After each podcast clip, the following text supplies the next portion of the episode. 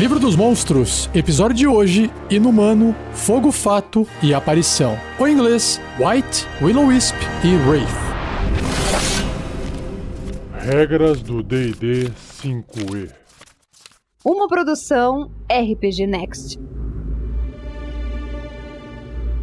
Começando então com Inumano, White, que se escreve em inglês W-I-G-H-T. E ele parece, na ilustração que tem no livro dos monstros, um vampiro envelhecido todo branco. É um humanoide com uma cara meio ressecada, o olho preto, sem nariz, mas com aqueles furos aparecendo. A boca parece ter vários dentes, o cabelo todo branco e ele está vestindo uma armadura completa, toda metálica, com os espetos saindo, nos ombros dois crânios de algum demônio ou diabo, porque tem uns chifrinhos. Nas costas tem um arco com uma aljava cheia de flechas e numa das mãos segura uma espada longa estilizada com sangue nas pontas. Inumano. A palavra inumano significava pessoa nos dias de outrora, mas o nome agora se refere a mortos-vivos malignos que foram mortais guiados por desejos obscuros e grande vaidade. Quando a morte silencia o coração de uma criatura assim e sufoca seu suspiro de vida, seu espírito suplica para o Lorde Demônio Orcus ou algum deus vil do submundo por adiamento, morte e vida em troca de uma guerra eterna contra os vivos. Se um poder obscuro ouvir esse chamado, é concedida ao espírito a morte e vida, na qual ele pode perseguir sua própria agenda maligna. Os inumanos possuem as memórias e objetivos do seu antigo eu vivo. Eles irão atender ao chamado de qualquer um que seja a entidade trevosa que os transformou em mortos-vivos, fazendo juramentos para acalmar seu novo senhor enquanto mantém sua autonomia. Nunca se cansando, o inumano pode perseguir seus objetivos sem descanso e sem distração. Devoradores de vida. Nem morto, nem vivo, o inumano existe em um estado transitório entre o mundo e o próximo. A centelha luminosa que ele possuía em vida se foi, e em seu lugar ficou um desejo de consumir a centelha de todas as outras coisas vivas. Quando um inumano ataca, essa essência brilha como brasa branca em seus olhos pretos, e o toque frio do inumano pode drenar a centelha através da carne, roupas e armaduras. Sombra da cripta. Os inumanos fugiram do mundo durante o dia, se afastando da luz do sol, a qual eles detestam. Eles recuam para as covas, criptas e tumbas onde habitam. Seus covis são locais desolados e silenciosos, cercados por plantas mortas, visivelmente enegrecidas e evitado por pássaros e bestas. Os humanoides mortos por um inumano se erguem como zumbis sob seu controle, motivados por uma fome por almas vivas e levados pelo mesmo desejo de poder que os despertaram, como mortos-vivos. Alguns inumanos servem como tropas de choque para líderes malignos, incluindo aparições, que já já eu vou ler na frente. Como soldados, eles são capazes de planejar, mas raramente o fazem, contando com sua fome de destruição para sobrepujar qualquer criatura que fique em seu caminho. Natureza morta-viva. Um inumano não precisa respirar, comer, beber ou dormir.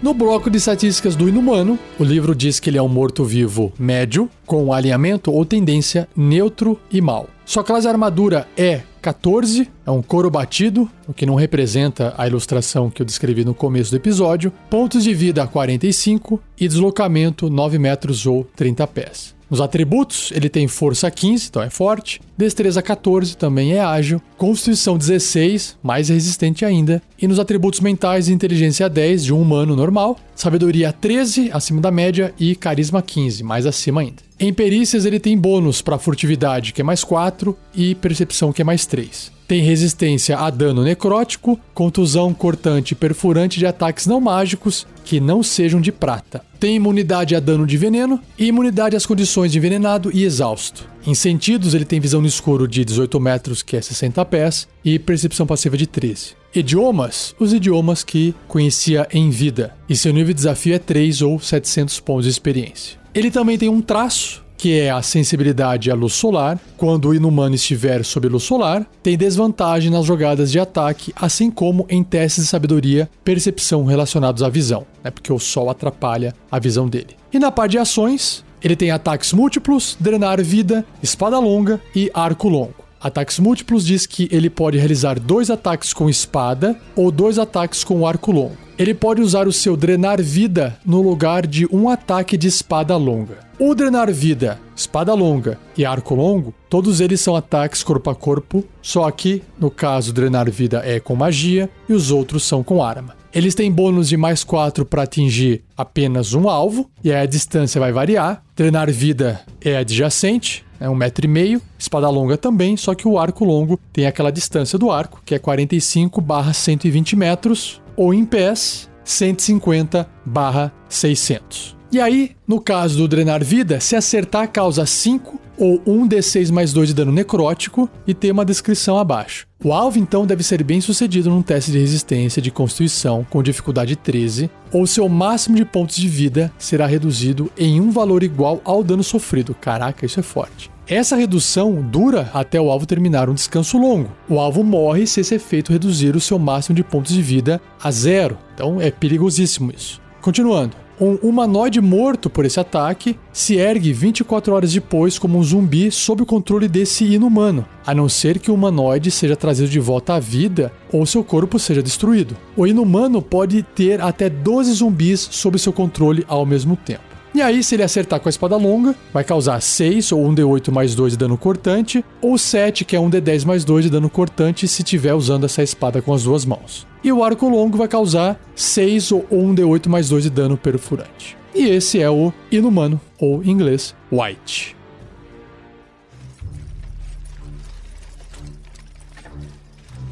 A minha ideia de aventura vai aproveitar talvez a ignorância dos jogadores e com certeza a ignorância dos personagens do que, que é um inumano. Porque ele pode ser facilmente confundido como um zumbi ou até um vampiro, por ser inteligente, né? E aí, sendo confundido com um vampiro, talvez o pessoal queira causar dano a ele com luz solar. Isso não vai afetar ele dessa forma, apesar de ele ter a sensibilidade. Vão tentar, talvez, sei lá, jogar água benta ou água corrente. E aí vão perceber que ele é mais resistente. Claro que ele também não é mais forte do que um vampiro, mas ele também não tem as fraquezas de um vampiro. E isso pode causar essa confusão. O que, é essa criatura? Como ele tem inteligência suficiente, né, que é 10, dá para você fazer um NPC com qualquer tipo de motivação. O que eu acho mais legal é aproveitar um background de como esse inumano, que pode estar caçando, pode ser o vilão principal dos aventureiros de nível 1, por exemplo, que ele tem nível de desafio 3, né? Então fica legal. Como é que ele se formou? Como é que ele surgiu? Um, quem era ele antes de morrer? E por que que ele fez esse pacto ali no momento da morte com o Orcus? ou algum outro deus vilanesco, né? E voltou à vida. O que, aconteceu? Claro que você pode primeiro pensar nessa história e depois, na hora que for montar a aventura, monta em cima dessa história e vai revelando esse background, né? Esse, esse passado da história do personagem aos poucos durante o desenrolar da aventura. Então ele poderia ser um soldado meio famoso, um herói da cidade, estar lutando por um bem comum para poder salvar uma população. E aí ele pode ter sido traído, sei lá, ele tinha uma família para proteger e no meio do combate alguém deu uma ordem e aquilo colocou em risco a vida da família dele, que acabou morrendo no processo. E ele ficou naquela do tipo, pô, eu estou lutando pelo quê? Eu estava lutando pelos outros, pela cidade, mas também pela minha família. E minha família acabou de ser sacrificada por uma ação de um general, alguma coisa assim. E eu agora estou morrendo aqui e ainda fui abandonado, porque eu sou descartável. E naquele momento de revolta, ele acaba abraçando uma entidade maligna que talvez dá aquela proposta para ele, ó, você quer voltar e se vingar, né? Eu sei que isso aqui poderia se encaixar em qualquer outro tipo de personagem como Revenant, que agora me fugiu até o nome em português. Mas também acho que se encaixa num inumano. E aí ele volta como sendo esse vilão. E aí aquele general ou aquele NPC que fez essa atitude, que é um cuzão, acabou procurando os aventureiros para poder resolver um problema misterioso que está acontecendo na cidade à noite, por exemplo porque ele não vai agir durante o dia por causa da sensibilidade à luz solar. E aí que encaixa aquela ideia do tipo, será que é um vampiro que tá aqui? O que, que tá acontecendo, né? Na verdade, é um inumano. E aí eu acho que ele ele realmente pode ser o vilão, né? Para os aventureiros. Mas aí existe um problema maior, né? Não precisa ter que ajudar o inumano, porque no final das contas ele pode estar tá matando inocente, ele pode estar tá fazendo outras coisas, ele poderia estar tá tentando conversar, mas está usando da força. Ele se tornou mal, se tornou maligno e perdeu a noção, porque ele agora está servindo deuses malignos. Mas a premissa narrativa é essa: descobrir que depois, na verdade, ele, na verdade, né, o inumano é o resultado de uma condução maligna, escrota, de pessoas ali da guarda poderosos. E aí tem que ser julgado, colocar a galera na cadeia. E aí os aventureiros estão ali para tentar resolver esse problema. Dá uma aventura one shot ali, certo? Com investigação, com suspense, olha só que legal. Então fica aí de referência, de ideia para você criar sua aventura com Inumano. E se você tiver uma, pode compartilhar também no fórum do RPG Next ou através do canal em que você ouviu esse episódio. Certinho? Então vamos pro próximo. Seja você também um guerreiro ou uma guerreira do bem. Para saber mais, acesse padrim.com.br barra rpgnext ou picpay.me barra rpgnext.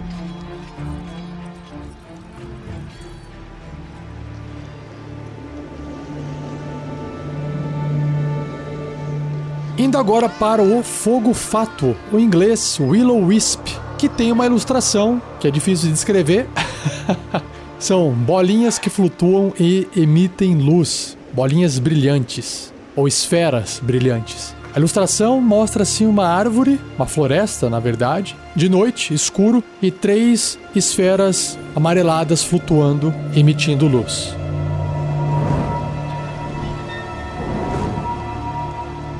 Fogo Fato. Os fogos fatos são pequenas bolas de luz malévolas que assombram locais solitários em campos de batalha vinculados por destino obscuro ou magia negra para se alimentar de medo e desespero.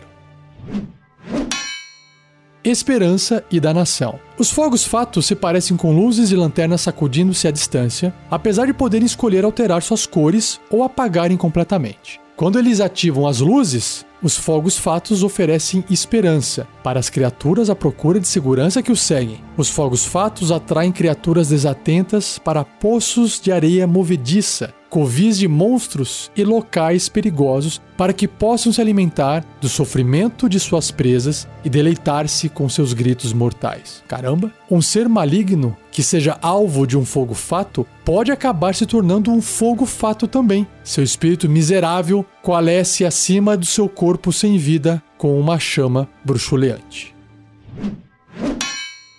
consumidos pelo desespero. Os fogos fatos são almas de seres malignos que pereceram em agonia ou miséria enquanto vagavam por terras abandonadas, premiadas por magia poderosa. Ele se desenvolve em pântanos alagados e campos de batalha cheios de ossos, onde o peso opressor da tristeza é ainda mais pesado que o denso nevoeiro e neblina. Presos nesses locais isolados de esperança e memórias perdidas, os fogos fatos atraem outras criaturas para destinos sinistros e se alimentam de sua miséria. Agentes do mal. Os fogos fatos raramente falam, mas quando fazem, suas vozes parecem com sussurros suaves ou distantes. Os domínios miseráveis assombrados por eles, os fogos fatos apavoram suas vizinhanças. Bruxas, Onis, dragões pretos e cultistas malignos trabalham com fogos fatos para trazer criaturas para emboscadas. Enquanto seus aliados malignos cercam e chacinam as criaturas, os fogos fatos flutuam sobre eles, bebendo da sua agonia, do último suspiro e saboreando a sensação enquanto a luz da vida se esvai dos olhos da criatura. Natureza morta-viva. Um fogo fato não precisa respirar, comer, beber ou dormir.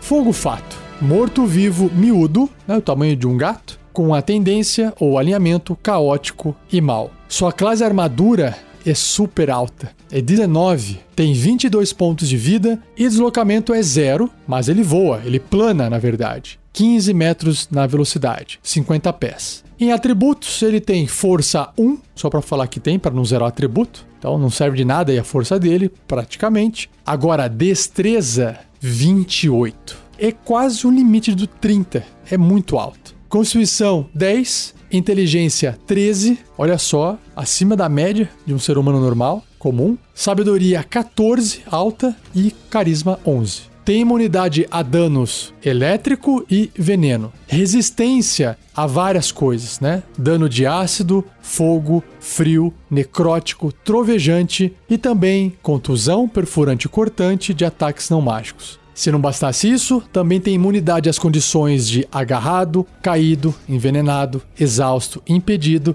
inconsciente e paralisado.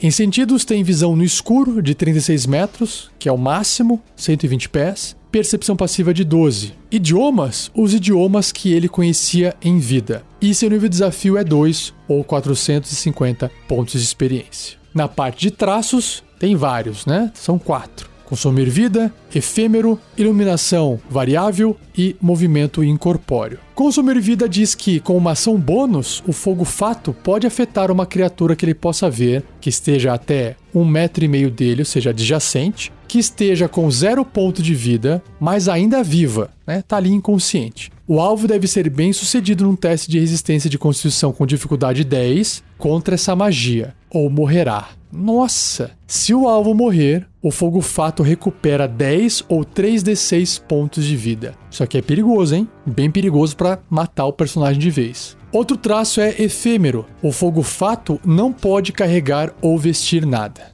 É uma esfera de luz. Ele também tem a iluminação variável, que diz que o fogo fato emite luz brilhante num raio entre 1 metro e meio, que são 5 pés, até 6 metros, 20 pés e penumbra em uma quantidade de metros adicionais igual ao raio escolhido. Então o limite que vai iluminar é até 12 metros, 40 pés. O fogo fato pode alterar esse raio com uma ação bônus, um raio de luz no caso. E por fim, o último traço é o movimento incorpóreo. O fogo fato pode se mover através de criaturas e objetos como se fossem terreno difícil. Ele sofre 5 ou um D10 de dano de energia se terminar o seu turno dentro de um objeto. E na parte de ações, ele tem dois: o choque e a invisibilidade. O choque é um ataque corpo a corpo com arma, mais 3 para atingir. O alcance é um metro e meio, apenas um alvo. Se acertar, 5 ou 1 D6 mais 2 de dano perfurante. Então ele não causa muito dano, mas ele é muito difícil de ser acertado, né? E a invisibilidade, o fogo fato e sua luz magicamente se tornam invisíveis até ele atacar ou usar o seu consumir vida, ou até a concentração acabar, como se estivesse se concentrando em uma magia.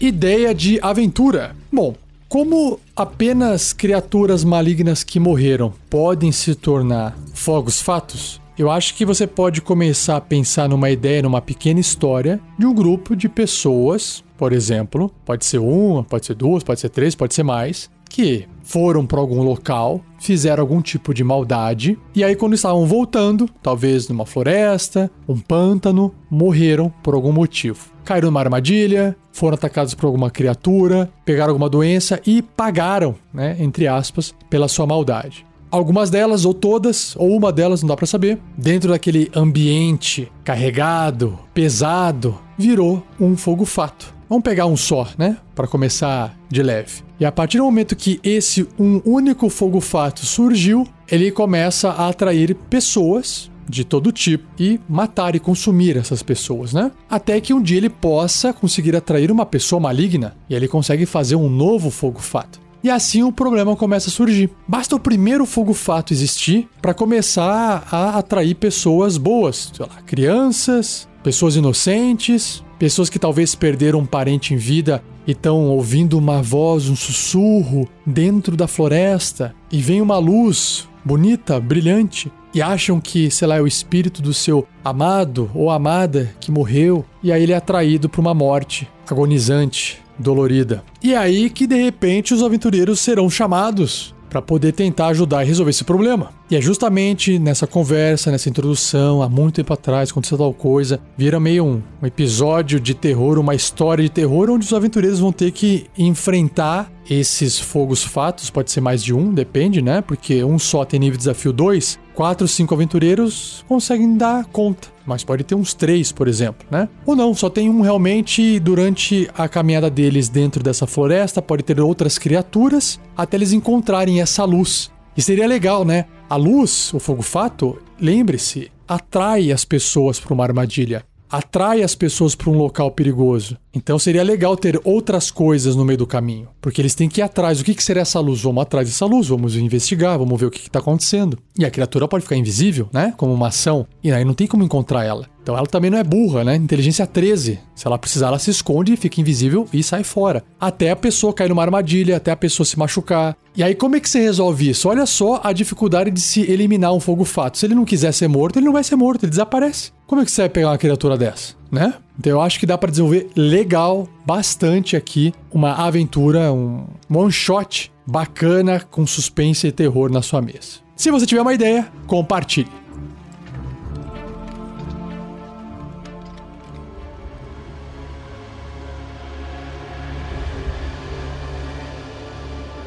E fechando o cast de hoje com a última criatura, o último monstro, o Wraith, ou Aparição, que tem uma ilustração no livro, que para você que viu o filme do Senhor dos Anéis, é parecido com os Nazguls, só que de uma forma mais fantasmagórica, um pouco etérea, meio misturado com fumaça, que lembra também os Dementadores do Harry Potter. Então essa é a ilustração. Imagina uma fumaça meio escura, preta, acinzentada, com uma forma meio humanoide da cintura para cima, porque tem ali um tronco, dois braços. E quando chega perto da cabeça, lembra mais assim um morto-vivo, tem um capacete metálico, parece uma coroa e dois olhos brilhantes, amarelos.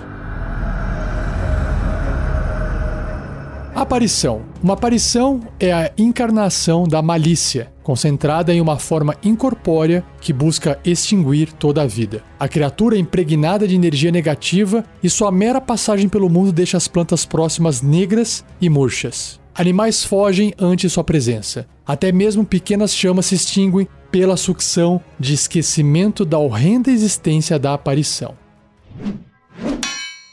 Esquecimento vil. Quando um humanoide mortal vive uma vida aviltada ou realiza um pacto diabólico, ele condena sua alma à danação eterna pelos planos inferiores. No entanto, às vezes a alma se torna tão impregnada de energia negativa que ela sucumbe a si mesma e deixa de existir um instante antes de embarcar numa terrível vida após a morte. Quando isso ocorre, o espírito se torna uma aparição desalmada, um vácuo maléfico preso no plano onde morreu. Praticamente nada da vida anterior da aparição é preservado. Em sua nova forma, ela existe apenas para aniquilar outras vidas. Desprovido de corpo. Uma aparição pode se mover através de criaturas e objetos sólidos tão facilmente quanto uma criatura mortal se move na neblina. Uma aparição pode manter algumas poucas memórias de sua vida mortal, como ecos sombrios. No entanto, até mesmo os eventos e emoções mais marcantes tornam-se nada além de vagas impressões, tão efêmeros quanto a fraca lembrança de um sonho. Uma aparição pode parar para observar algo que a fascinava em vida, ou ela pode reduzir a sua ira ao reconhecer uma amizade passada. Tais momentos ocorrem raramente, no entanto, já que a maioria das aparições desprezam o que elas foram como um lembrete do que elas se tornaram. Comandantes mortos-vivos. Uma aparição pode criar um servo morto-vivo de um espírito de uma criatura humanoide que tenha sofrido recentemente uma morte violenta. Esse fragmento de aflição se torna um espectro rancoroso de tudo o que vive. As aparições às vezes comandam as legiões de mortos, conspirando para a danação das criaturas vivas. Quando elas emergem de suas tumbas para a batalha, vida e esperança murcham perante ela. Mesmo que o exército de uma aparição seja forçado a recuar, as terras ocupadas por suas forças ficam tão devastadas e estéreis que os que vivem nelas geralmente ficam famintos e morrem. Natureza morta-viva. Uma aparição não precisa respirar, comer, beber ou dormir.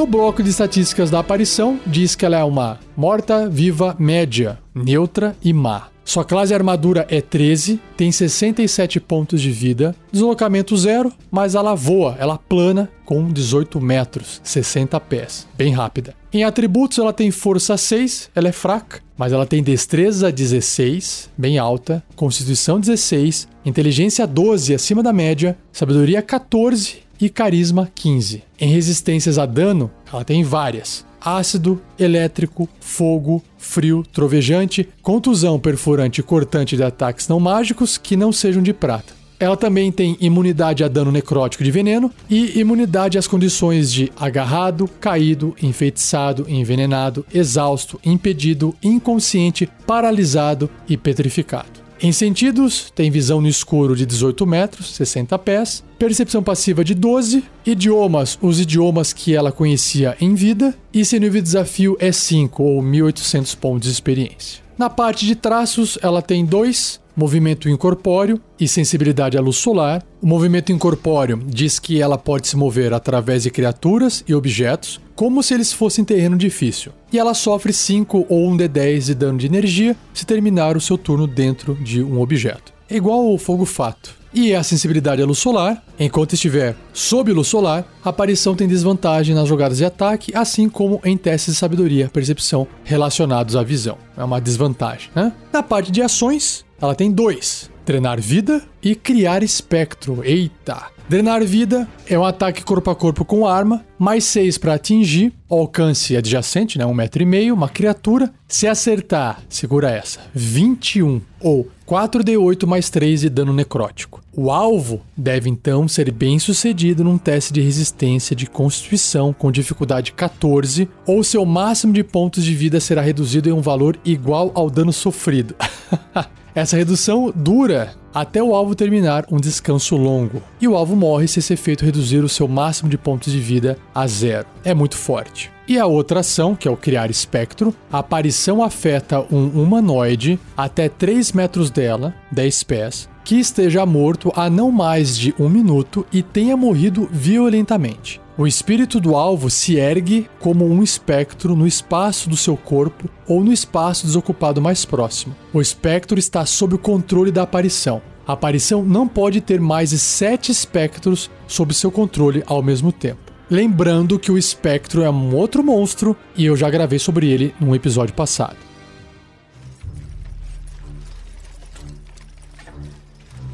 Ideia de aventura. Eu vou aproveitar a ideia de aventura que eu usei o Fogo Fato, que é uma criatura de nível desafio 2. Pode ter uma aparição por trás de tudo isso, planejando isso. Eu começaria a aventura então com aquela ideia do fogo fato, e quando todo mundo achar que aquilo foi resolvido, que tá de boa, Claro que aí os aventureiros têm que ter um nível maior, né, para poder aguentar mais ondas de inimigos, né? Pode de repente, imagina o seguinte: um fogo fato só pode surgir de uma pessoa maligna. Então, imagine que os aventureiros têm acesso a essa lore, essa informação. E eles podem até levar outros NPCs como suporte. Mesmo que alguém morra, ninguém tem a chance de virar um fogo fato. Mas com a aparição, qualquer um pode virar um espectro. E aí a coisa muda completamente. Que daria para fazer aqui é que no caso da aparição, para ela poder existir, essa primeira existir, tem que ser uma pessoa muito maligna, né? Então, nessa história do fogo fato que eu elaborei, pode ter uma pessoa ainda viva por trás disso, inclusive fazendo um combinado ali com os fogos fatos para poder facilitar e ajudar, encobrir o que tem ali acontecendo e ajudar a atrair criaturas para que os fogos fatos possam consumi-las. E é evidente que a maioria não vai ser maligna e não vai surgir novos fogos fatos, beleza? E depois que tudo isso é resolvido, os aventureiros podem acabar descobrindo que aquela pessoa né, super maligna estava por trás de tudo isso. Ela não precisa ser forte nem nada. Ela não precisa nem oferecer risco de combate. Mas ela vai ser julgada e talvez ela vai ser condenada à morte pela cidade ou vila em que a aventura ocorreu. E é justamente nesse ato dela ser morta que vai virar a aparição. E aí você pode emendar uma segunda aventura quando os aventureiros estão prestes a, sei lá, deixar ali e falar: ah, resolvemos o problema daqui, a aventura acabou. No dia seguinte, espectros surgem. E agora, o que será que está acontecendo? E por que está acontecendo isso? E aí eles vão ter que descobrir né, que se trata da pessoa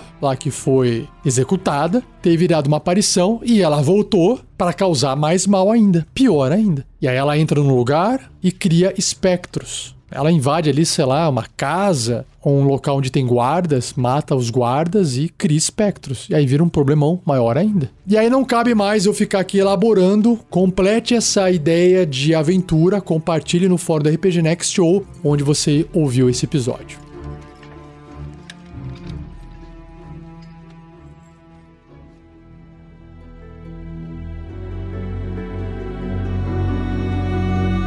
E assim eu encerro mais um episódio do Regras do DD 5E. Você já sabe, não se esqueça de compartilhar, deixar o like, seguir, o joia, qualquer que seja o verbo da rede social que você está ouvindo esse episódio. E agradeça ao Gleico Vieira Pereira por mais uma edição fantástica. E não se esqueça, o RPG Next possui vários programas e mais de um feed. Então você pode ouvir todos os nossos podcasts no feed principal, no programa principal chamado RPG Next Podcast, tanto no site quanto no seu agregador de podcast preferido ou até no Spotify. Agora, se você quer ouvir os programas separadamente, sem ver aquela mistura, você pode acessar também procurar por Regras do D&D 5e, Regras do GURPS 4e, Tarrasque na Bota, A Forja e Contos Narrados. E não perca o próximo episódio, onde eu vou apresentar dois monstros, Wyvern e Yeti.